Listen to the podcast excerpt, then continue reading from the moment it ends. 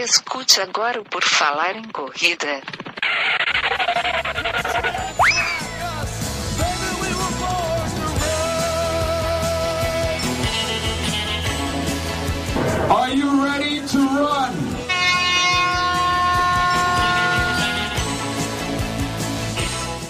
Começamos agora o Por Falar em Corrida Podcast 228. O meu nome é Enio Augusto e tenho comigo também Guilherme Preto. Tudo bem, Guilherme?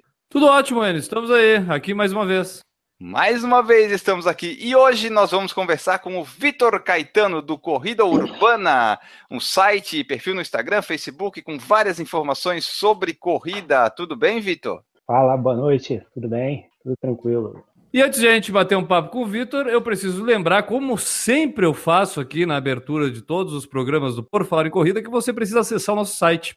É fundamental para a sua vida agora, nesse exato momento, que você acesse o site do porfalaremcorrida.com e conheça tudo que a gente tem por lá. Lá tem promoção do Por Falar em Corrida, lá tem vídeos do Por Falar em Corrida, fotos, textos sensacionais diários de Enio Augusto e sua vida pessoal. Isso Você encontra todas, todas as intimidades. O quê? Ah, não, para aí, breaking news. Para tudo, como assim? Que isso? É, resolução de ano novo, ano que vem eu só vou escrever sobre as corridas. Olha só, cara, achei que essa loucura ia durar para sempre, mas tudo bem. Então aí, aproveite os últimos dias dos posts diários de N Augusto no nosso site, o porfalarecorrida.com. Se você não foi ainda, pausa agora o podcast, dá para pausar, você tem o pause aí, aperta o pause, vai lá, acessa, dá um view para nós lá no porfalarecorrida.com, depois volta e termina de escutar o podcast. Maravilha. E lembrar também o pessoal do padrim.com.br barra por falar em corrida. Você pode apoiar o nosso projeto, ser nosso padrinho, nossa madrinha, participar do nosso grupo de WhatsApp, interagir com a gente e contribuir aqui com o nosso lindo projeto.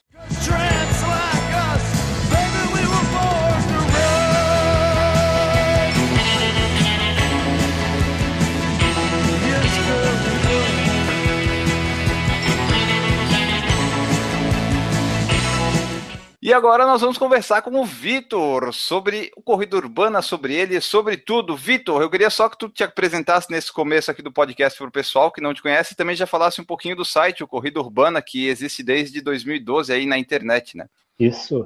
É, eu corro já há cinco anos, na verdade, comecei cinco já, é. Se botar 2011, aquele na academia que você corre para aquecer, né? Então, bota 2011, né? Que é quando a gente começa a fazer todas as corridas todo final de semana para juntar o máximo de medalhas possível, né? Acho que a meta de todo corredor iniciante é correr todo domingo, né? Mas aí eu comecei em 2000 2011 para 2012. Aí, muito antigamente, na década passada, quando eu morava ainda na, morava no interior, na cidade de Praia, na região dos Lagos, em Saquarema. É a cidade tipo Florianópolis em miniatura, né? Não sei se vocês já conhecem, ouviram falar em Saquarema, capital do surf. O pessoal diz que Florianópolis é o Rio de Janeiro em miniatura, Saquarema é o é Florianópolis em miniatura, então Saquarema, digamos, é duas vezes menor do que o Rio de Janeiro, é isso? Não, duas vezes não, mas dez vezes menor, né? Ah, tá. Só tem a praia, vamos dizer assim. Se não tivesse praia, não, não ia ter Saquarema, né? Para começar. Então, aí lá eu- eu surfava, né? Na verdade, de bodyboard. Eu ia perguntar, porque se passei de Saquarema e não surfar é quase a mesma coisa que ser de É. Florianópolis e não surfar. Minha mãe contou que ela saiu da, da praia e eu pro hospital, né? Quase nasci na praia, né? Já tinha areia na fralda já. Já, com certeza, né? E devo ter comido um monte de areia quando era pequeno. Ah, eu comi. Acho que esse é meu problema. Acho que eu comi areia demais. quando era pequeno. Eu surfava tudo, aí depois comecei a fazer faculdade de, de TI. Aí, como não tem emprego, né? 10, 20 vezes menor do que o Rio, não tem nada lá, né? Vim para o Rio, na verdade, hoje eu moro em Niterói, mas já morei no Rio. Niterói é a cidade do lado, seria o outro lado da ponte, né? Aí de vocês, é, é São José aí? O nome? Esqueci, né? Isso. Então, como se fosse São José, aqui é Niterói. Como já estava ganhando os quilos que eu não tinha, tinha que começar a fazer alguma coisa, né? E quase a maioria das pessoas. Aí faz musculação, corre para aquecer, tudo, começa a tomar um gosto, até que um belo dia resolvi me inscrever numa corrida, né? Acho que é uma das piores experiências da minha vida, a primeira corrida, né? Aquela que todo mundo te passa, o cara com cachorro te passa, o senhorzinho de 80 anos te passa, todo mundo te passa. Nada contra ninguém, contra nada, mas a pessoa que não é daquele mundo tá ali, realmente se assusta com aquilo, né?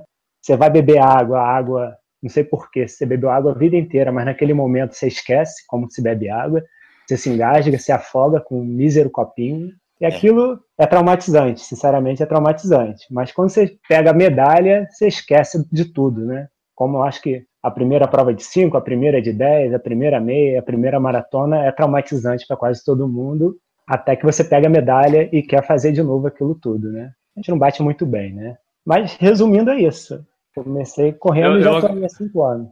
Eu só acrescentaria que pega a medalha e conta pros amigos. Né? Tem que contar pros amigos também que tu fez, senão não tem graça. Acho que A há cinco tem anos atrás a gente contava menos, não? Hoje em dia conta mais, não é? Ah, eu contava mais há cinco anos atrás. Hoje eu É. conto menos. Quer dizer, hoje a gente conta para todo mundo e não Menos tá pra amigos. É, exatamente. Se você olhar meu Facebook, não tem nada, né? O pessoal ainda acha que eu tô em Saquarema ainda. Mas eu Claro. falei de mim, mas não falei do site, né? O site começou como um blog pessoal, acho que era Vitor Caetano, Vitor Run, alguma coisa assim, bem. Voltando novamente, na época que eu surfava, eu tinha um site também, só de bodyboard também. Eu sempre gostei disso, de TI. Perdia horas e horas programando, tentando programar alguma coisa, né? Aquele HTML básico lá, tentando fazer algumas coisas, no front page, né? Eu lembro que É, a revolução foi o kit.net, lembra disso? Pô, verdade, cara. Eu tive Site do gratuito. Você tinha um domínio ali em um minuto, você se cadastrava. Você já tinha um É site mesmo. no ar, aí botava lá um GIF animado piscando, a letra passando. Com 56k você era o rei, né? Aumentou pra. Hoje em dia, com 60 megas, você está reclamando que não carrega em 4K seu vídeo. É verdade. Mas aí mantive o site por acho que uns 4, 5 anos. O bodyboard, comparado com o surf, eu acho que é a marcha atlética comparada com a corrida. Existe, mas ninguém dá bola, coitado. Infelizmente, essa é a realidade. Ou futebol com vôlei, né? Eu nunca tinha pensado nisso, mas, cara, é muito verdade isso. E vou te dizer simplesmente, vamos lá por cima. A gente fez uma festa quando ganhou o primeiro título mundial com o Gabriel Medina no surf. Só que o Brasil já é quantas vezes campeão mundial de bodyboard com o Guilherme Tâmega, com a Glenda Kozlovski. E o cara, não, agora que nós somos campeão mundial. Não, nós não somos campeão mundial no outro, na água há horas, né? No surf que a gente é agora. Exatamente, igual o, o rapaz da, da marcha atlética também. Ele é um dos melhores do mundo. Mas... É o Caio Bonfim. Então, o cara, o cara é sensacional, tudo. Infelizmente, até a corrida a gente não tem muitos ídolos também, né? Não, não são lembrados. A gente é mais fácil lembrar do, do Kipsang, dos outros, do que lembrar dos brasileiros que correram, né? Eu vou até além, cara. Hoje em dia, da- dessa galera amadora, é mais fácil a gente lembrar dos caras da internet que correm do que, do, do que os tops da corrida. Isso com certeza. É mais fácil do arroba bonitinho, arroba bonitinha, do que o Vanderlei, do que o Marilson passar do seu lado. Quem vai ter mais like nas fotos, né? Infelizmente é assim, mas eu acho que no mundo inteiro é assim. Mas aí voltando para a história do site. Pois é, como é que chegamos no Corrida Urbana? Eu sempre tive blog e tudo. Depois eu pensei, pô, isso não existe mais blog. Quem usa isso? Mas eu comecei a Ué. pesquisar algumas coisas de, de corrida, aí vi que, que existia. Encontrei o da, da Ju lá de Minas, que sempre fez muito bem eh, o que ela, o que ela faz. Já era bem moderno dela, muito bem feito. Tem o Jorge Ultramaratonista aqui, que já tem o dele já há uns 10 anos também. Toda a corrida que ele posta, acho que deve ter umas 500 lá, tem um relato de todas as corridas e vários outros que não existem mais. Tinha aquela equipe Baleias, cada representante tinha um blog, eu nem nunca mais ouvi falar deles ainda, mas era uma equipe bem grande assim. Tinha uma menina aí também que era jornalista aí de Florianópolis. A Helena? A Helena, Helena, é- isso, é Helena, do- isso. Correndo de bem com a vida, né? Isso, exatamente, a Helena também. Fui dessa época. Acabei que eu fui, fui evoluindo, mudei o nome de blog pessoal para o Corrida Urbana, que eu, minha esposa, os amigos, ah não, vamos criar um nome assim. Por um acaso surgiu o Corrida Urbana, e aí eu fui postando coisas de calendário de corrida, era difícil achar alguma coisa mais centralizada, era muita coisa perdida, era muita coisa, tipo, ah, você vai na O2, tem as provas da O2, você vai na, na Iguana, tem as provas da Iguana. Mas como é que você acha isso tudo? Como é que você centraliza isso? Fui colocando. No início também coloquei muito relato de prova, né? Mas depois meio que fui enchendo o saco, porque, tipo, ah, toda vez a mesma coisa, ah, Estamos nessa Opa. vibe aí agora. é, o kit tem isso, o kit tem aquilo, eu vou falar o quê? Que o copinho d'água tava rachado que eu peguei, ou a fila tava grande do chip. uma ou duas vezes, ok, mas ficar sempre na mesma tecla, tudo, acho que não estava agregando muita coisa. Eu foquei mais nas notícias. Hoje em dia a gente recebe muito release e tudo, a gente dá uma filtrada das coisas que é interessante ou não, e vai, vai colocando, mas o foco fica no calendário, os reviews também.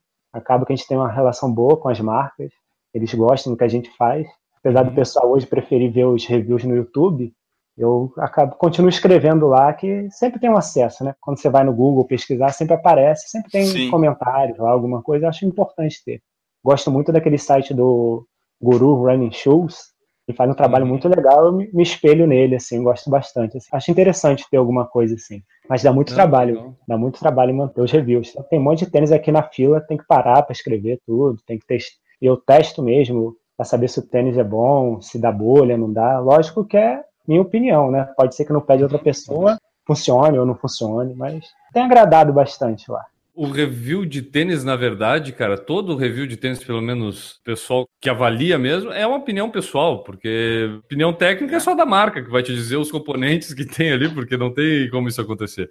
Ah, eu tento focar assim na apresentação, review eu entendo como uma resenha e depois uma avaliação, né? Dos pontos, alguma coisa assim. Tento deixar bem separado, tanto que tem um gráfico lá com as estrelinhas, tudo. Se o cara não quiser ler nada, ele vai lá e vê e ok, vê os comentários das pessoas também. A evolução do blog, eu também tive blog desde essa época do Kitnet, eu tive lá um pessoal na época de faculdade, depois quando comecei a correr também, criei lá o Correr Vicia, e depois logo em seguida do Correr Vicia veio aqui o Por Falar em Corrida, que a gente está desde 2012. A continuidade desse processo do blog foi ir para dentro do Instagram. Teve até a parte do Facebook, né? Ter os posts lá das páginas, quando a página começou, a fanpage começou a ser mais difundida. Só que quando apareceu o Instagram, o Instagram virou muito o blog da galera. Tanto que hoje em Sim. dia eu vejo muita gente se intitular blogueira e não tem blog. Na verdade, ela tem um perfil de Instagram, né? Exatamente, e é o que eu tava falando. Não adianta eu fazer meu review da corrida para postar na terça-feira ou na segunda. As pessoas querem ver, tipo, 10 da manhã tem que estar ali. Ou tá no Stories, ou tá. Ficou muito volátil a informação, né? Ou seja, aí acaba que você faz para nada, né? Fica ali, você meio que enxuga um gelo ali, mais ou menos, né? Sem ter muito Perfeito. retorno. Aí você foca mais em informação mais concreta, né? Tipo um review. Um review que a pessoa posta no Instagram, praticamente ninguém vai achar. Muito difícil. Mas se você posta num site, num blog, ele tá lá, tá, tá É, é eterno lá, verdade. né? Eu penso assim, né? Por enquanto.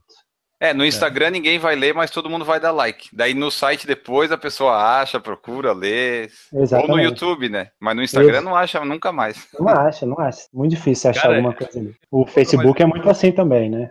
Você demole, você perde a postagem e se perde. Mas, Vitor, deixa eu voltar aqui, deixa eu voltar no perfil do, do Instagram, do Corrida Urbana, né? Que a gente está falando aqui do Instagram. O pessoal que não conhece ainda vai acessar, vai ver muito bem feito, bem, vamos dizer, Ó, é mais fácil conhecer o Corrida Urbana do que a gente. é bem mais fácil. Né? Mas vamos, né? O pessoal que agora não tá lembrado direito como é que é, vai lá acessar o Corrida Urbana, vai lá ver. E eu, por acaso, estava aqui rolando aqui para dar uma olhada nas imagens, e dentre as frases, umas frasezinhas bonitinhas lá, motivacionais, assim, que vocês colocam lá, tem uma que eu achei que combina muito com a gente, Enio. Olha só essa daqui, vê se não tem a ver com algo que a gente também criou aqui, meio que por acaso, aqui no Por Falar em Corrida. Foi uma frase do dia 12 de abril de 2016. Nossa, mas Ah. tu desceu, hein? Pior que não tem muito, não. A gente não, não, não é tão Ah. fanático no Instagram. Vê que não precisa de muito longe. Olha só, aí diz lá, você é maior que o seu pace. E na legenda, que o Enio acho que ninguém lê, mas eu leio, corredores não podem ser medidos apenas pelo pace, mas principalmente pelo coração. Isso aqui é o hashtag pace bosta, Enio. Isso aqui só É faltou botar complementar ali. Isso aqui explica Essa- tudo. A gente perde três dias explicando o pace bosta. É Isso aqui. Ah, eu, eu sou adepto do. O pace é meu e pronto, não é, não é de ninguém. Tempo da minha prova é meu, não, não é. Eu compito comigo, não compito com as outras pessoas. Né? Ah, quanto é que foi? Ah, se me perguntar meu tempo, eu falo, mas o, o tempo é meu. Eu vou lá e vou, eu melhorei, piorei, foi bem, foi mal. Fui bem em relação ao que eu treinei, não é nem em relação à última prova.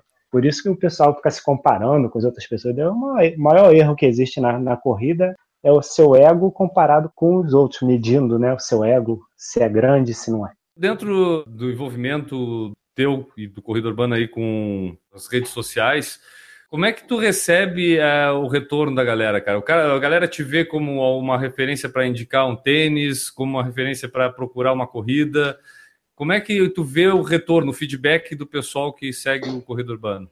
Com relação a Instagram, Instagram é pela foto. Se você botar foto, é meio que manipulável aquilo lá, né? Se você parar, pensar, fazer aquela sua foto perfeita, alguma coisa, você tem retorno ali. Ou você vai ter um monte de de emoji lá de sorrisinho, de joinha, ou lindo, bonito, adorei, que nem leu nada, né? Tipo, quase ah, que automático, é, né? É, eu deleto tudo esses automáticos. Eu deleto o Enio adora isso. Deixa lá, Enio. Deixa lá, que aí responde. Deixa lá. Responde. É, ainda responde com outra. Né? Pior é isso, né? Você vê que a pessoa lá compra... Você é correria pura. Ah, é. vai tomando. Top, top. Top é o principal, que top pode ser tudo, né?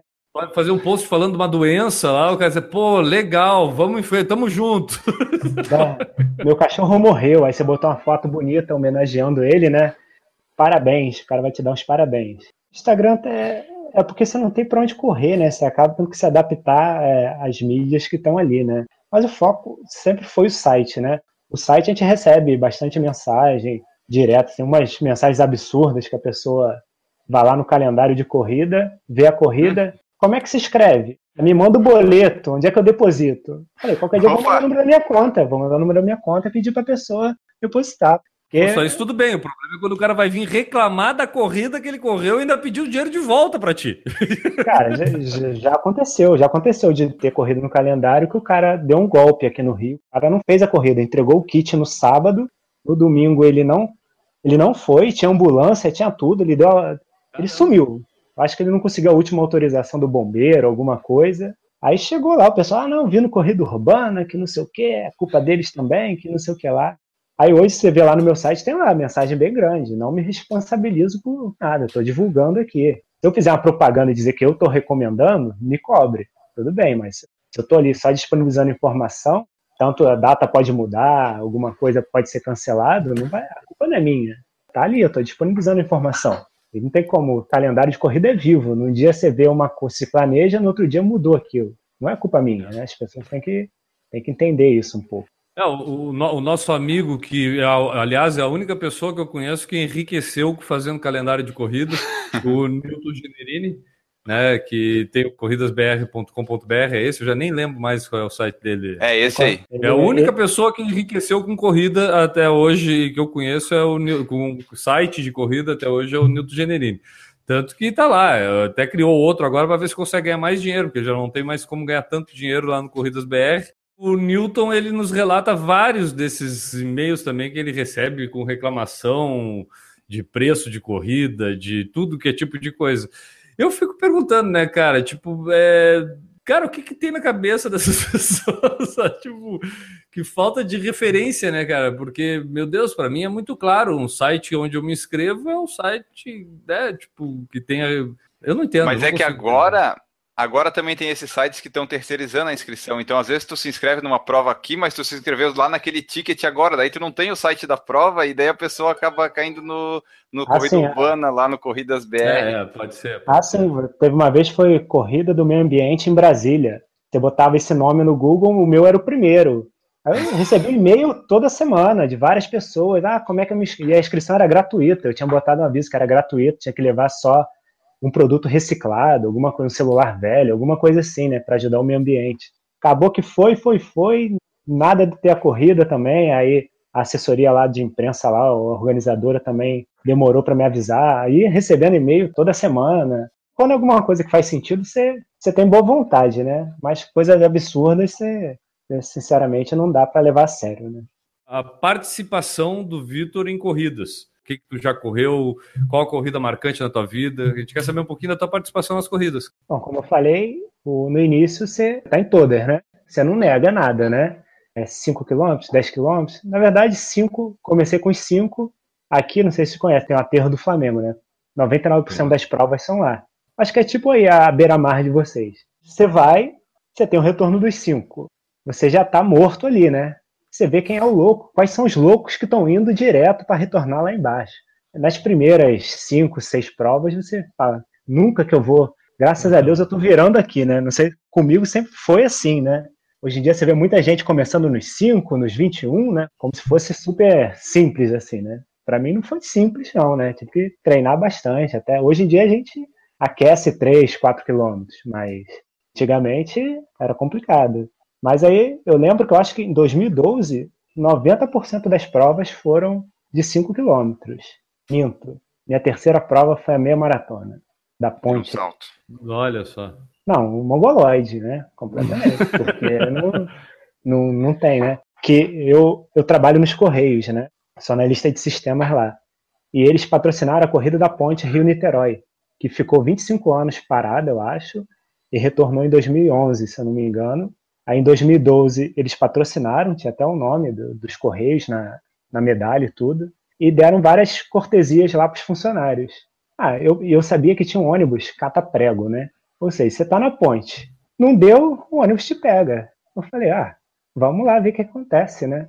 E a largada era 500 metros da minha casa. Eu falei, ah, tudo que eu precisava, né? Vamos passear pela ponte. Acabou que eu corri duas corridas de 5 e essa de 21. No quilômetro 16, a perna já não, o joelho já não mexia mais, né? No movimento dele que é para frente. Era só de lado, sei lá, já era perna de pau praticamente. Chegava com duas horas e cacetada, tipo, é uma desgraça, né? Aí depois baixei minha bola e continuei, depois de curar a lesão, né, que com certeza foi por causa dessa idiotice, continuei correndo provas de 5, né, tentando melhorar. Aí foi evolução para os 10. Aí lembro depois, acho que foi em 2013, já fiz a, a Golden Four, já treinando para isso, que já foi, foi melhor, eu acho. A primeira consegui fazer o. Nunca vou me esquecer. Vocês lembram daquela Golden Four que você é o seu tempo, alguma coisa assim, Sim. até uma polêmica, né? Sim. Na Expo você chegava lá e digitava no painel e tirava uma foto, né? Aham. Eu Nós botei tiramos lá. essa, né? Em Porto Alegre, eu acho, a gente participou do, Foi? da, da- 2013. Isso, ainda, é, ainda era Porto Alegre ainda. Eu botei lá 1,59, 59, eu acho. Aí deu 1,59, 57. Eu acho que nem se eu jogasse na, na Mega Sena alguma coisa, chegava tão perto assim. Aí fui, fui tomando gosto. Aí depois corri 10, tentando fazer o sub-45 nos 10. Foi difícil pra caramba, mas consegui. Depois tentando melhorar no- nos 21. Até que em 2014 fui para a Maratona do Rio também, mas não treinei muito bem. Mas fiz um longo de 30 que não deu muito certo também. Aquele que você já termina no, no resto do resto. Como é que você vai correr mais 12 depois daqueles 30, né? Mas fui, quebrei também no 24. No primeiro túnel lá do, do Joá já não, já não era mais ninguém. Todo mundo que eu tinha passado na primeira parte da prova, que eram os meus conhecidos, me alcançaram depois. Eu acho que isso até que me ajudou, né? Tipo, vai lá, vai lá, vamos lá, continua. Aí terminou lá, em quatro horas e meia lá, mas, mas cheguei. Choveu, tudo. Quase o fim do mundo, né? A perna era cãibra até no cabelo, eu acho que tinha cãibra. Foi uma desgraça. Aí meio que traumatizou de maratona, tipo, foi aquilo pra tirar o desencargo, né? Só pra aquele ego, né? Dizer, eu fiz uma maratona, mas nunca me considerei maratonista, né? Não atualizei meu perfil para corrida urbana maratonista. Não botei lá meu tempo no perfil também não, com cadeadinho aberto, não. Pode olhar lá, pode conferir Não, que não calma, tem. calma, calma, que daqui a pouco a gente vai fazer um momento que é mais aguardado aqui no Por Falar em Corrida, que a gente vai ler a bio do Corrida Urbana no Instagram. Aí traumatizei, eu falei, não, vou, isso daí não é pra mim não, vou fazer os 21, treinar para os 21 direito. Acho que em 2015 fiz várias provas também de 21. Aí só fiquei no 21, a meia do Rio também fiz várias vezes. Foi nisso. Aí esse ano, falei, ah, vamos evoluir, mas vamos treinar, né? Para maratona do Rio, treinei, tive uma lesão no pé também, que meu pé sempre dá uns problemas. Esse é o Também- problema de treinar. É, problema é treinar, porque cansa muito. Fiz a maratona do Rio, quebrei no 33, 34. Os últimos 7 quilômetros demorou quase que mais que a prova inteira. 40 dias depois fiz a Golden aqui do Rio, né? Aí fui bem, consegui. Consegui fazer meu sub 1,30, né? Até nem, nem acreditei, porque no ano Legal. anterior treinei pra cacete pra fazer o sub 1,30, não consegui. Esse ano que eu treinei pra maratona e depois, 40 dias depois, treinei um pouco mais, consegui fazer. Descobri que velocidade que machuca, né? Acho que é melhor você correr devagar e sempre, eu acho que é melhor. Aí depois, como eu tinha já recebido o convite da Mizuno para participar da Up Hill, que inicialmente estava escrito nos 25, mas como era uma oportunidade única de estar lá na serra, e também depois eu descobri que eles tinham invertido, né? O 25 passou para a noite, né? Ali, me meter nessa escuridão da serra vai ser complicado. Aí fui para os 42, com a bagagem que eu tava da Maratona do Rio, com essa meia que eu tinha feito, a meia internacional do Rio também. fui conservador, com pace 6, 5 e pouco, 7. Passei na, no corte lá dos 24 também com folga de 40 minutos. Aí falei, ah, a prova tá aí. Minhas pernas só não podem travar para eu ficar aqui no meio do caminho. Aí fui, fui caminhando, comendo, ajudando os outros. A cada dois quilômetros passava gelão na perna, tomava Advil, passava gelo. Fui tirando. Cheguei lá, a meta era só administrar os, as seis horas. Cheguei com cinco e pouquinho, cinco e cinco, cinco e quatro, sei lá.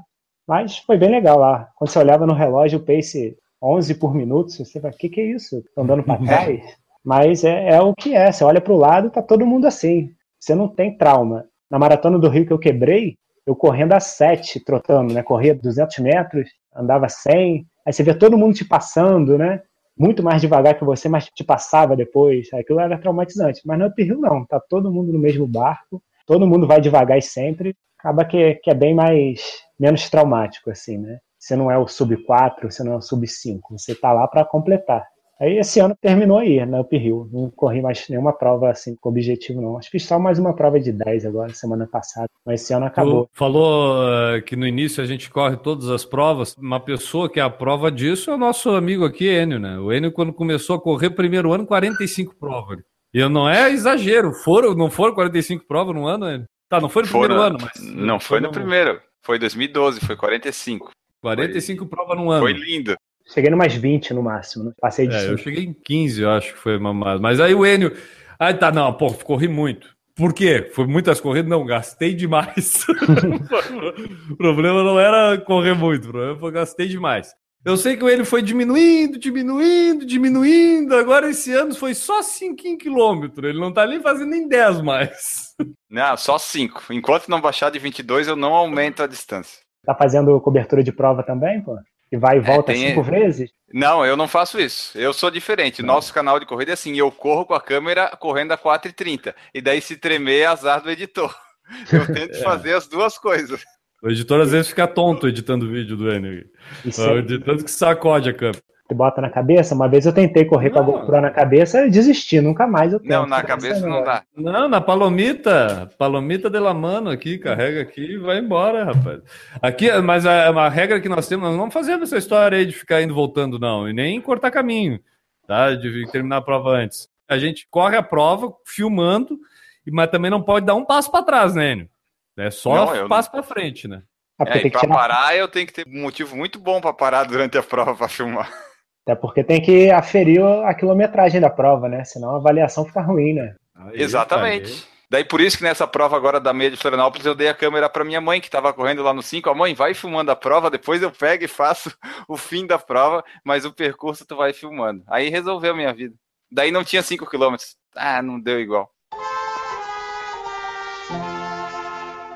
Vitor, tu falou em algum momento aí da sua esposa, vocês dois correm juntos? Como é que vocês fazem participar de provas?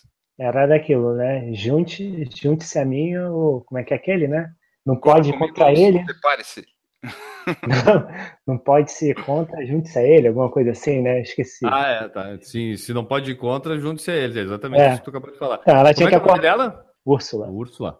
Ela tinha que acordar cedo para me acompanhar. Ou quando ficava em casa, reclamava que eu chegava tarde. Eu falei, ah, tem que dar um jeito nisso, né? Aí ela viu que não tinha muito jeito, que era melhor acompanhar. Aí começou correndo, mas hoje em dia ela corre bem menos, está ocupada com a faculdade e tudo, mas sempre tenta. Tipo, os 5 quilômetros era trauma. Hoje em dia, qualquer hora que ela quiser ir, ela já. Acho que é meio aquilo, você aprende a correr, né? Quebra uma barreira, assim, você já você sabe correr. Acho que é igual natação. Eu sei não morrer afogado.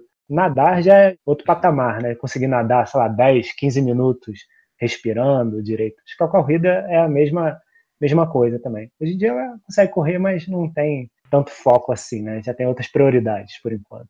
Mas ela, mas ela gosta, assim. Acho que a gente aprende a correr, acho que a gente começa a entender o que, que realmente precisa ter atenção, o que não precisa, né? Para ser mais claro. Pô, eu quando fiz a minha primeira meia maratona, cara, ah, eu achava da coisa mais absurda que eu ia fazer na minha vida, né? E era, até certo ponto era. Esse ano eu fiz das três meias maratonas que eu fiz, eu fiz duas sem que eu fiquei 15 dias antes sem treinar, sem fazer nada, fui lá e fiz a minha maratona, É. entendeu? Por quê?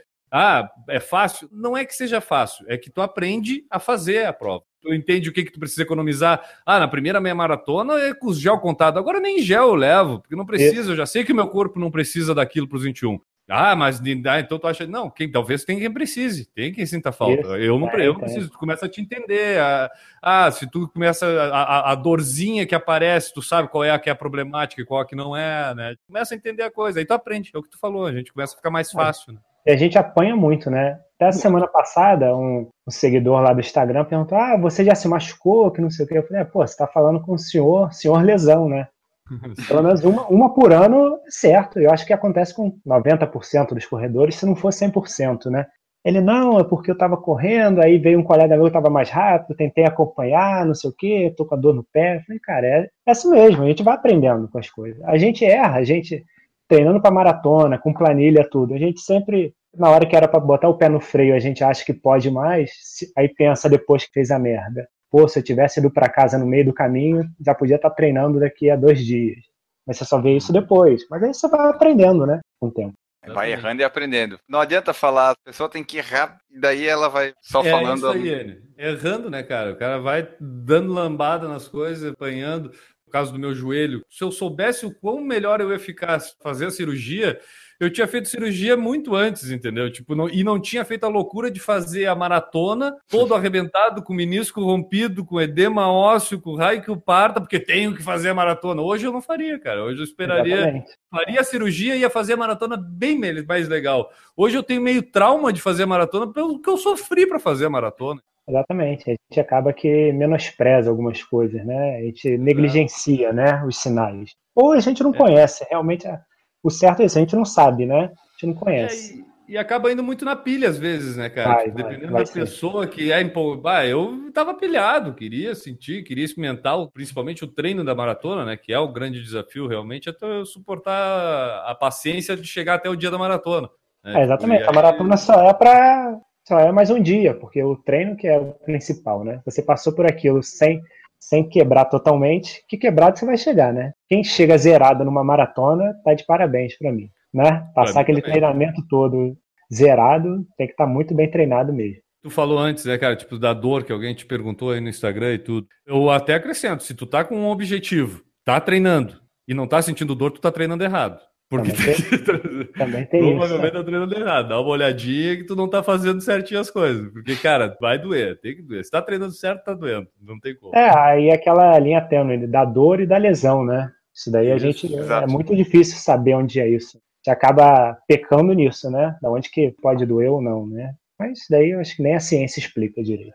Uma então, coisa que até para amigos meus perguntam, eu falo, ó, prova é legal, mas atrapalha muito o treino se você não tiver a disciplina para, teoricamente, treinar certo na, no dia da prova, eu não tenho maturidade para isso. Eu vou para correr mesmo, para tentar melhorar o tempo. Não vou seguir lá o pace lá que o treinador passou. Eu vou para as tripas para fora, literalmente. Me atrapalha muito as provas assim. Se não é a prova alva, atrapalha muito o treinamento. Por isso que eu acabo não indo, prefiro não ir nas provas.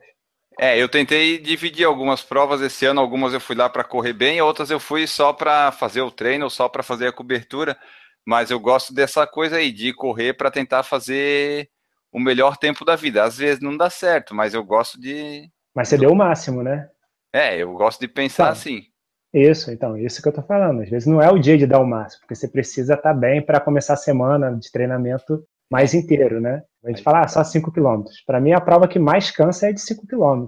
Quando você vai, igual o seu, seu 21 que você está tentando aí. Cansa uh, muito. Tá é? complicado. O pessoal fala, ah, baixar do 25, depois da baixa do 24. Depois, é cada segundo é um, é um parto, praticamente. Sim. É difícil. É, eu, eu já sou do outro tipo. Eu, cara, eu não lembro de uma corrida que eu tenha ido pensando numa meta de tempo, assim. A única que eu me lembro foi quando eu fiz o meu melhor tempo na minha maratona, que eu fui pensando em fazer 1,55 e terminei 1,43. Depois disso, cara, não fiz nenhuma meta de tempo assim. Eu, para mim, é muito na sorte que acontece as coisas e no, e no sentimento do dia. Eu gosto de correr, cara. Tipo, eu não tenho muita ambição com tempo, com essas coisas assim. Eu sem meta eu fico, fico vagabundo para treino. Se eu não tiver a meta assim, não, não funciona muito, né? meio sem norte, vamos É, dizer assim. Eu, eu gosto de treinar, cara. Eu gosto do treino e, e gosto de treino intenso, como eu me arrependo de já ter falado aqui na frente da minha treinadora quando estava aqui na, na entrevista com ela. Eu comentei isso, depois os treinos pioraram, acabaram a minha vida, porque só veio pauleira, pauleira, pauleira e pauleira. Tony Canaan, aquele piloto de Fórmula Indy lá, uma vez ele É, eu disse vi esse dia, coisa. ele, ele fez Kona, né? É, já É, fez ele- mais de uma vez o Ironman. É? Ele, ele é triatleta. Mas ele, uma vez falando do triatlon até, ele falou que ele sabe quando o treino é bom quando ele tem que tomar o banho sentado. Eu, para mim, é mais ou menos isso. Esse eu não cheguei nesse nível, não. Ah, eu já cheguei. Eu já teve dia que eu cheguei do treino, botei uma um banquinho plástico no chuveiro e sentei. Já cheguei treino de maratona que nem banho queria tomar, né? Mas aí é, é outra história, né? É, eu, eu talvez eu tenha chego e não tenha tomado, mas eu não vou contar aqui, tá? Melhor não, melhor não. Mas podcast sem tomar banho eu já gravei, depois de treino. Isso eu já fiz. Ah, isso a gente faz de vez em quando. Pra gente ir encaminhando aqui, a gente quer saber pro futuro. Quais são as tuas Isso. metas? E já que tu falou que tu precisa de metas pra estar treinando, imagino que tu esteja treinando, então tu tem alguma meta. A gente quer saber quais são as tuas metas agora. Vocês viram que a Maratona do Rio vai fazer o desafio lá, né? Cidade Maravilhosa. Sim, bem legal. 20 21 e 42. Até já tinha falado com o Enio que essa é a minha meta para ano que vem, mas fazer decentemente, né? Não fazer o melhor tempo nas duas provas, porque não sou nenhum atleta profissional, mas completar as duas decentemente, eu acho que sem sofrer, né? No sábado correr tranquilo, né? E no domingo tentar 1,35 mais ou menos no sábado, e aí A vamos fazer a para meta- 3,10 no, no domingo, mais ou menos, né? A meta maravilhosa é pace 5 nos dois dias, né? Mas isso daí ainda tem muito o que fazer ainda. Tenho meia para 4 e 20, 4 e 15. Se jogar para 5 já, já é um bom, a margem boa, né? Mas tem É. que treinar, mas tem que treinar. É dia 13 de junho também, né? Que é, que Dois é- de É, seis. é, isso que eu até comentar com vocês, né? aqui Não sei o que, é que dá na cabeça desses organizadores botar Não sabemos também. provas importantes pra gente. A quantidade de gente que iria para Floripa ou iria para o Rio, que está sendo dividida, tanto quanto Porto Alegre também, né? Duas semanas, três provas, eu acho. Sim, Porto Alegre é na Eles semana não- seguinte, eu acho. É, né? Tipo, exato. Aí, aproveitando, né, a meta é essa, né, para ano que vem. Eu vi que o Enio vai vir também para Wings aqui no Rio, que vai ser um bom, um bom treino também. Todo mundo vai usar essa prova como um longão de luxo, né? Dá para todo mundo gastar bastante. Legal, pô, a Wings no Rio de Janeiro, vai- tu tem noção do percurso, cara? Eu nem olhei isso ainda, como é que vai ser? Não, não Porque já- divulgaram, acho que estão dependendo de autorização da prefeitura. A ideia, eu acho que vai. Não sei se você sabe onde é a largada da meia maratona, no evento da maratona. É na Praia da Barra ali, antes do, do túnel do Joá. Eu acho que ela vai largar no sentido contrário, como se fosse em direção à largada da maratona. Aí, se eles vão continuar para as outras partes ali, eu não sei. É lá pro recreio, né? Isso. Se eles vão continuar em, em direção às outras praias, que ali já começa a ter subida, né? Aí para o pessoal que é cadeirante, alguma coisa, já complica bastante. Eu acho que eles têm que fazer uma prova plana, eu acho. Não tenho certeza disso. Mas se eles forem voltarem, já dá mais de 20 e poucos quilômetros. O carro já pega bastante gente. Não sei se o carro consegue ter essa sensibilidade de não eliminar quem está voltando, né? Participei ano passado, lá em Brasília, eu sei que ele tem um sensor de um lado, né? Uhum. Agora, se ele não pega quem está passando do outro, eu já não, já não sei. Teria que ver com a organização. Não sei como é que é feito em outros lugares do mundo, né? Que tem gente tão perto passando. Mas indo e voltando daria, daria 20 e poucos quilômetros. Atenderia bastante gente, né? E nada impede do cara dar duas, três voltas ali, sei lá. Eu vou esperar Brasil. definir no Rio a- o percurso para ver onde é que eu vou pegar o hotel, para daí já acabar e já ir direto ali, ó. Acabar a corrida e ir direto pro hotel. Ah, pode ser ali na Barra ali. A Barra não tá ruim, não. Tá um bom lugar ali para você achar. Vai estar em frente à praia, vai, pode ser um Qualquer bom. cinco estrelas com suíte presidencial, pô, ele tá tranquilo, ele não é exigente. Tá. Ah, dinheiro não. é o problema, né? Não, É a Não. solução, é a solução, né? A verba do Por Falar em Corrida é infinita. Mas Brasília é uma cidade, eu- achei muito mais preparada para essa prova do que é o Rio, né? Em relação de trânsito, eu acho que até, não sei se foi o porquê de tirar de Florianópolis também. Fechar sua cidade num pleno domingo, complicado, né? Muito complicado. O Paulo Reis pediu para tu falar os teus recordes pessoais e a distância favorita. Eu acho que o. Enio faz essa pergunta, é ele que quer saber isso, e todo programa ele faz a pergunta, essa mesma pergunta para os convidados, e eu acho que ele escolhe uns nomes aleatórios, assim, ó, o Paulo Reis aqui, olha, o Thomas Turbando daqui está perguntando aqui quais são teus recordes pessoais, mas vai lá, Oh. tira essa dúvida do Enio aí. Quando a gente começa, a gente sabe de cabeça, né? Acho que depois É, a, gente eu- não, a gente esquece. Tenho 19 e 30 nos 5, tenho 41 e 25 nos 10, eu tenho 1 e 29 e 23 nos 21 e 3 e 52 na maratona. E ainda não consegui correr uma maratona ainda. Falar que corri, corri, não corri não. Porque a pessoa que anda uns 5 quilômetros é porque não correu. Quero correr a maratona, de ponta a ponta. Vai ser ano que vem. Vitor, é meio óbvio, mas os locais onde o pessoal pode encontrar vocês na internet, mas eu queria que tu falasse aí onde é que o pessoal pode encontrar aí o Corrida Urbana. É só digitar Corrida Urbana no Google, né?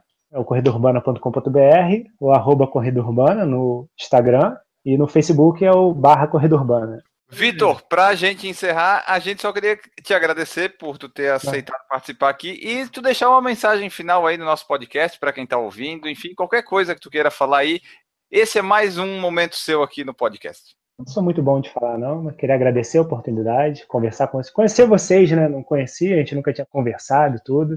Podem contar comigo, que vocês precisarem, trocar sempre ideia, tudo que. Eu acho que, é, como o Guilherme falou, antigamente a gente era até mais, unido do que é hoje, né? As pessoas se ajudavam mais. Hoje tem, não no nosso caso, mas tem muitas vezes muita vaidade aí, que eu acho que não tem necessidade disso. Tá? Todo mundo gosta de corrida, fala de corrida, Ninguém vai ficar rico ou vai ficar rico por causa disso. A gente faz porque gosta mesmo. A gente está aqui ó, de noite, com sono, cansado, depois do dia de trabalhar, a gente está aqui falando que a gente gosta, a gente não está por obrigação. É isso que eu falo, a gente está junto da corrida, ajudar quem precisa, a gente não é especialista em nada, pelo menos eu não sou, corro porque eu gosto, que eu falo é por experiência própria, dicas que eu dou, se for alguma coisa relacionada a, treinamento, alguma coisa, é minha experiência, ou alguma coisa que é meu treinador ou especialistas que passaram, a gente não pode cuspir verdades, né? Porque a gente não é dono de verdade nenhuma.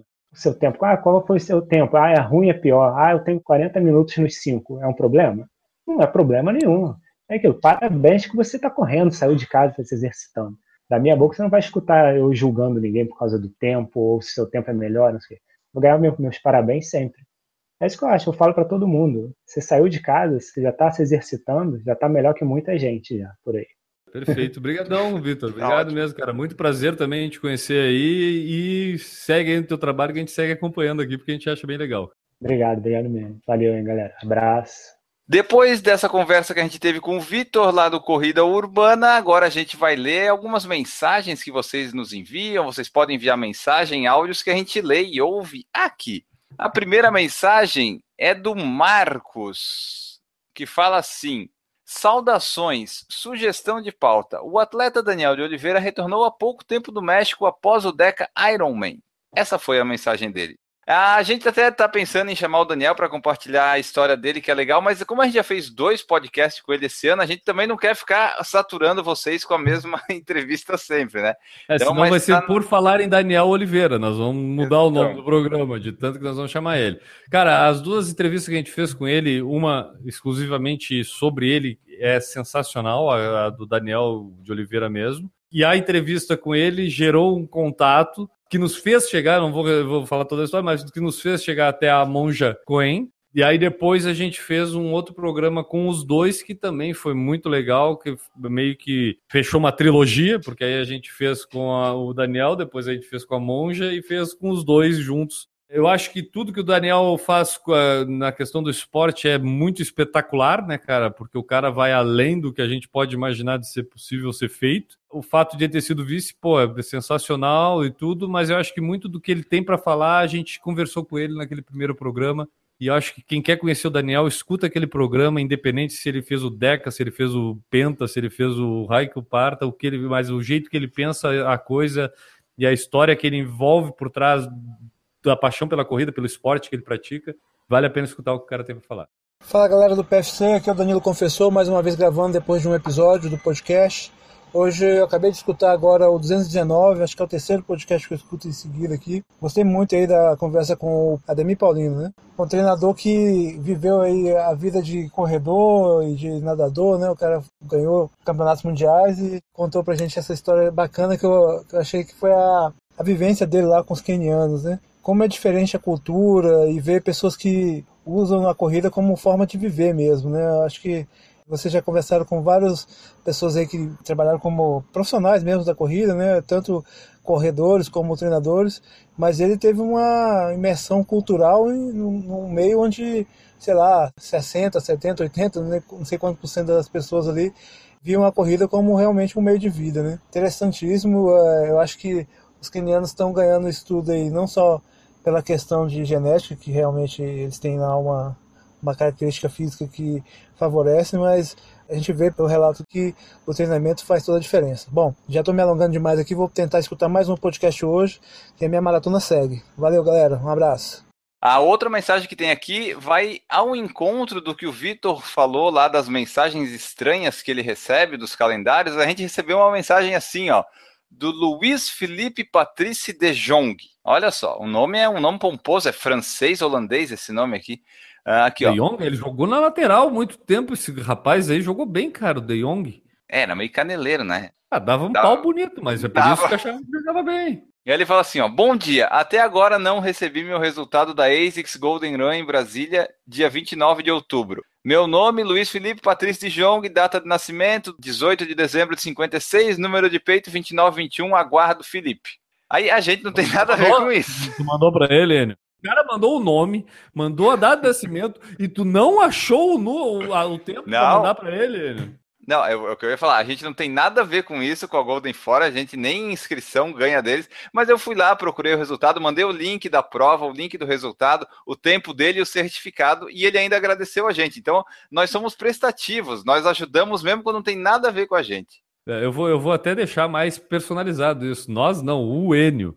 Né? O Enio é prestativo, o Enio, porque se sou eu para responder isso, já tinha ido um VTNC para ele a hora. Vai, vai embora. Olá, amigos do PFC, aqui é o Danilo Confessor de Brasília, mais uma vez gravando depois de ter escutado um podcast. Hoje eu escutei o 220 com o Bruno lá da Salcone.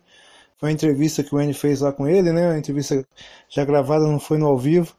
Eu achei interessante o posicionamento da Salcone, né? Voltando para o Brasil, porque é uma marca que eu sempre quis provar. Eu já até tive um tênis da Salcone, tava procurando aqui nas minhas coisas, é o, foi o Cohesion 5, já está na versão 9 já esse tênis.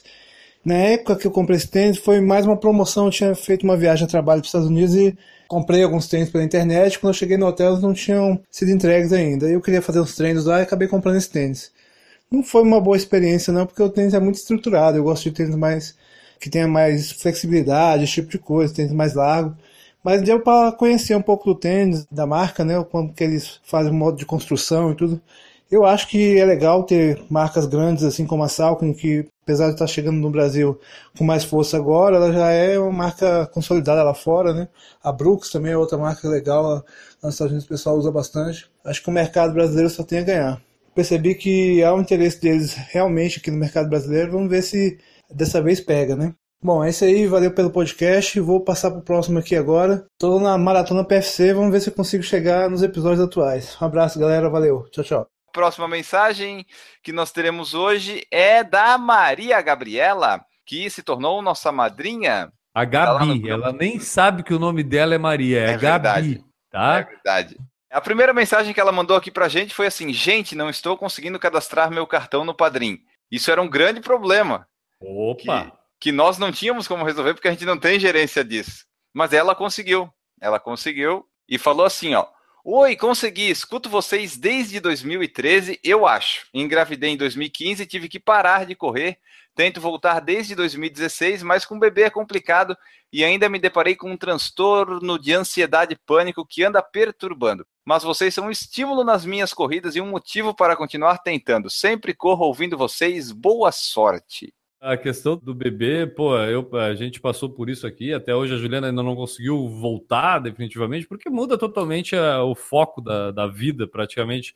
Para o homem que, que participa da, como pai já é difícil, né, cara? Tipo, a mulher é, é, é, é, muda a vida totalmente. Eu admiro muito as mulheres que conseguem repor essa rotina de treinos, de tudo rapidamente, assim. Eu acho que tem que ter uma consciência bem, bem forte para conseguir fazer isso funcionar realmente Eu acho que a grande, uma das coisas que eu aprendi logo que eu comecei a correr, que quando a gente está lesionado, né? A gente estava falando de lesão antes aqui até com, com o uhum. Vitor. Quando a gente está lesionado, uma das coisas que motiva a gente, e pelo menos para mim funcionou assim, e eu vi funcionar com outras pessoas, é se manter ligado com o esporte. Daqui a pouco, ah, não vou participar da corrida, mas de repente, vai, acorda de manhã, vai lá na corrida, fala com os amigos, conversa pô, na internet, assiste os vídeos, se manter pilhado com a coisa, mesmo sem estar tá podendo praticar, eu acho que não te distancia e aí a hora que tu pode, volta.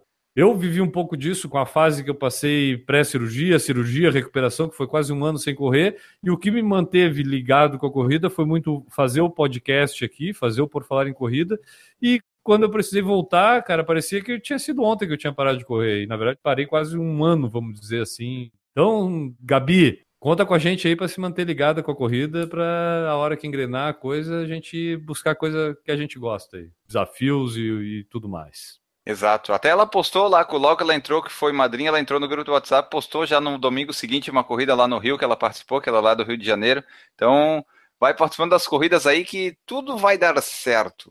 Olá, amigos do PFC, aqui é o Danilo Confessor de Brasília, mais uma vez gravando um áudio depois de escutar um podcast. Hoje eu escutei, acabei de escutar, aliás, o 221 com a Yara Achoa. Hoje a Yara me fez querer que tivesse mais louça para lavar aqui em casa. Eu tava lavando louça quando escutei ela e foi um podcast muito gostoso de escutar. Acho que tanto o N como o Guilherme estão muito afiados nas perguntas. Foi uma conversa muito legal. Eu fiquei impressionado realmente. Acho que foi um dos melhores podcasts que eu escutei desses ah, recentes, porque a Yara é uma pessoa comum e ela tem uma, uma alegria de contar a história dela. Ela fez um, uma sequência de coisas normais, assim, que qualquer um poderia fazer.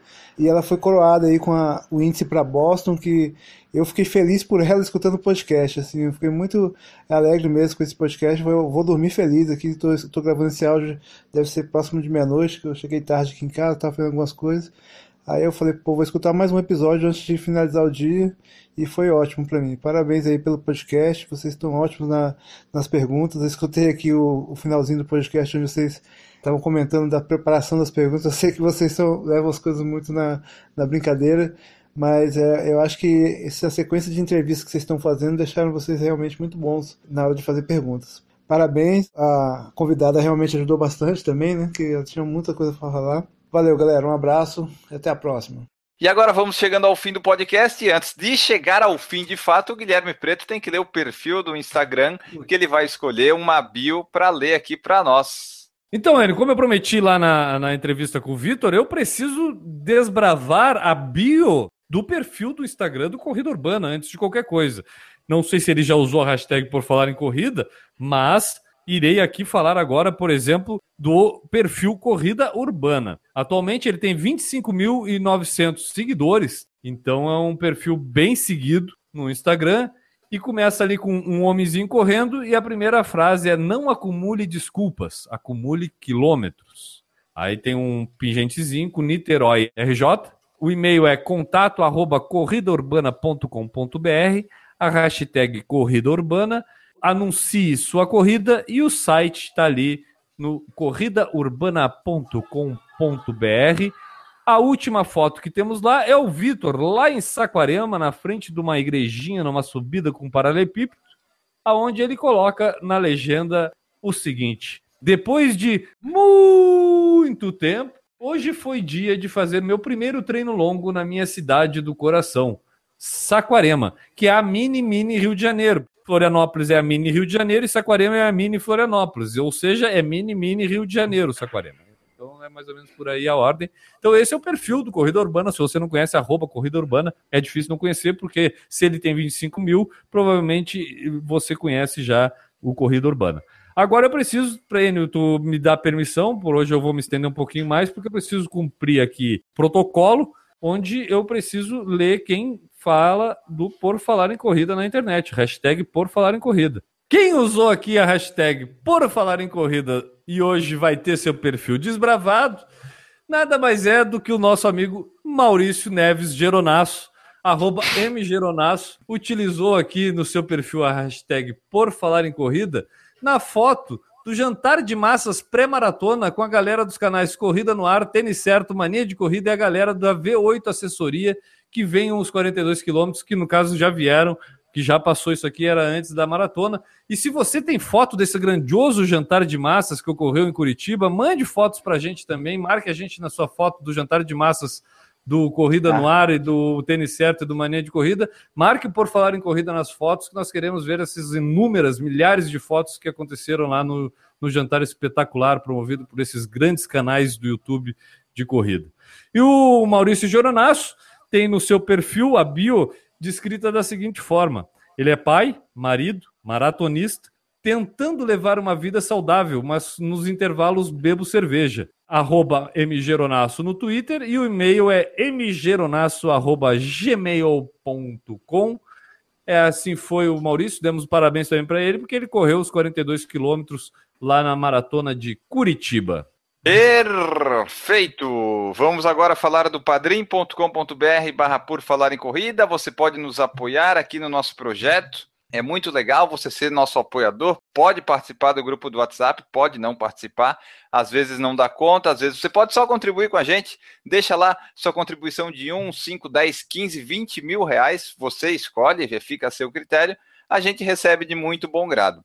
Você pode fazer como fazem Aline Sulzbach, Bruno Silveira, Cintia Aires, Danilo Confessor, Diego Inácio, Douglas Godoy, Eduardo Guimarães, Eduardo Massuda, Eric Ito, Fabiola Costa, Família Neri, Fernando Loner, Fernando Silva, Janir Marini, Leandro Campos, Lorna da Silva, Luiz Fernando de Oliveira, Marcelo de Oliveira, Marcos Antônio Tenório, Marcos Cruz, Maria Gabriela, Mauro Lacerda, Michel Moraes, Natan Alcântara, Regis Chachamovic, Renata Mendes, Ricardo Kaufmann, Ricardo Silvério, Roberta Pereira, Rodrigo da Costa Mufish, Fischer, Severo Júnior, Thiago Souza, Vladimir Assis, que correu o 42K lá do deserto do Saara, Wagner Silva e Washington Lins. Todos eles nos apoiam no nosso financiamento coletivo. Seja você parte disso também. E agora diga seu tchau, Guilherme, que nós vamos embora. Enio Augusto, antes de terminar aqui, eu preciso fazer uma correção. No podcast da Dana Santa Rosa, no 226, eu mandei um abraço para o nosso amigo Nelton. Tá? Vocês podem ter escutado Newton eu falando lá, mas não é Newton o nome do Newton, quer dizer, é Nelton o nome do Newton. Tá? Eu pronunciei errado, ele me falou que não se importa, mas eu me importo em fazer essa correção aqui e mandar de novo, então, um abraço para o nosso amigo Nelton Araújo, agora falado da forma correta o nome dele. Então, só fazendo essa correção aí. E, claro, eu preciso falar minha frase espetacular aqui, sempre no final de todos os programas. E a frase de hoje é a seguinte, Enio. Não deixe ninguém lhe dizer que você não pode só porque ele não pode. Ah, é isso aí, pessoal. Danny ah, DeVito. É? O barrigudinho careca? É. Ah, isso aí, olha só. Conheço tudo de atores e filmes. Vamos embora então, pessoal. Minha frase que eu deixo para vocês é a seguinte: você pode ter resultados ou desculpas, não ambos.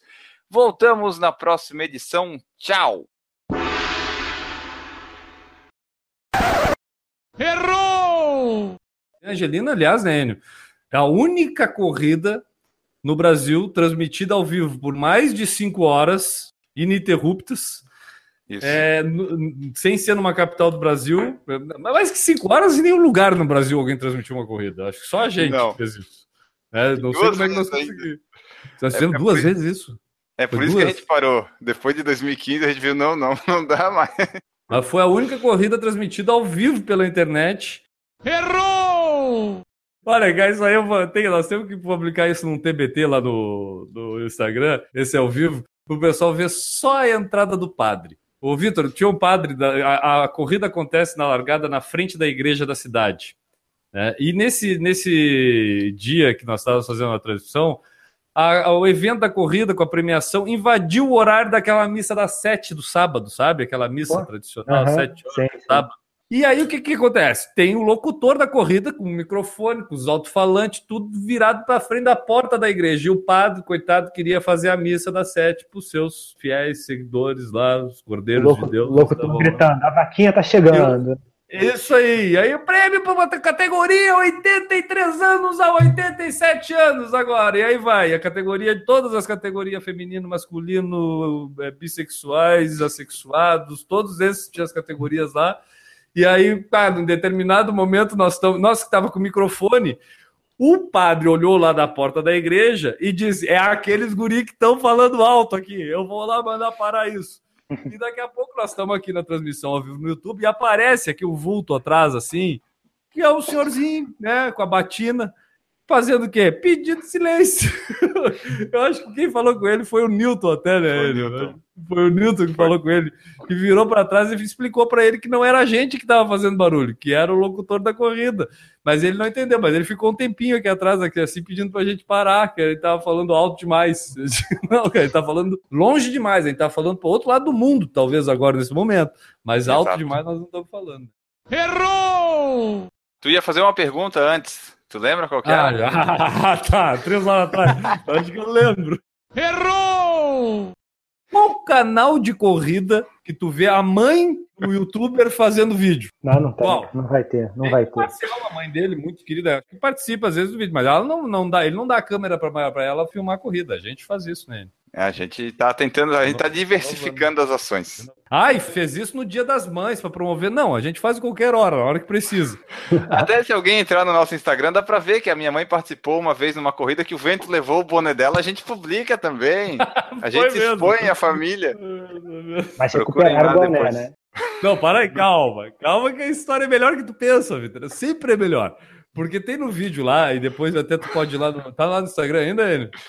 Tá, lógico que tá. Tá, tá lá no Instagram. Depois até eu te mando o, link para não perder tempo procurando lá, Vitor. Mas é, foi o seguinte: tá o Enio e a mãe dele caminhando em direção à prova. Eles não estavam na corrida ainda, estavam indo para a prova ou voltando, não sei. Mas estavam na rua, né, andando, e uma ventania daqueles dias de vento aqui em Florianópolis. E a mãe dele estava de boné, e tá ele e a mãe, e ele vai filmando. E pai, falando, o Enio bonitão ali na câmera, e de repente bate o vento e voa o boné da mãe dele, que tá do lado dele. Mas voa longe, cara. O boné vai longe mesmo. O que, Vai. que o Enio faz? Para de filmar e volta para pegar o boné da mãe? Não. Ah. Segue caminhando, ainda vira para trás, dá uma olhadinha e diz- e continua falando para a câmera. E a mãe dele correndo atrás do boné no vento lá atrás. Errou!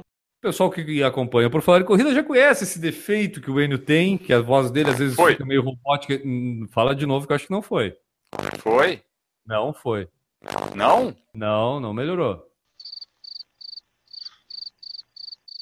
Alô, alô? Oh, agora sim, não me assusta. Ó, achei que eu ia ter que comprar um microfone novo. eu já tô há três anos assim, deixa ele assim. Errou! Se é pro esporte, o cara não pode reclamar, cara. A gente já tem tanta pouca coisa no Brasil e tão pouca coisa organizada no Brasil que quando tem, cara, Exatamente. quando o cara reclama, é, é, pá, é muito olhar pro seu umbigo só. Com Ah, porque eu fiquei trancado no trânsito. Eu digo, ah, cara, porque tu é um burro, porque tu, se tivesse olhado, não tinha nem saído de casa, ficava em casa, esperava passar. Exato.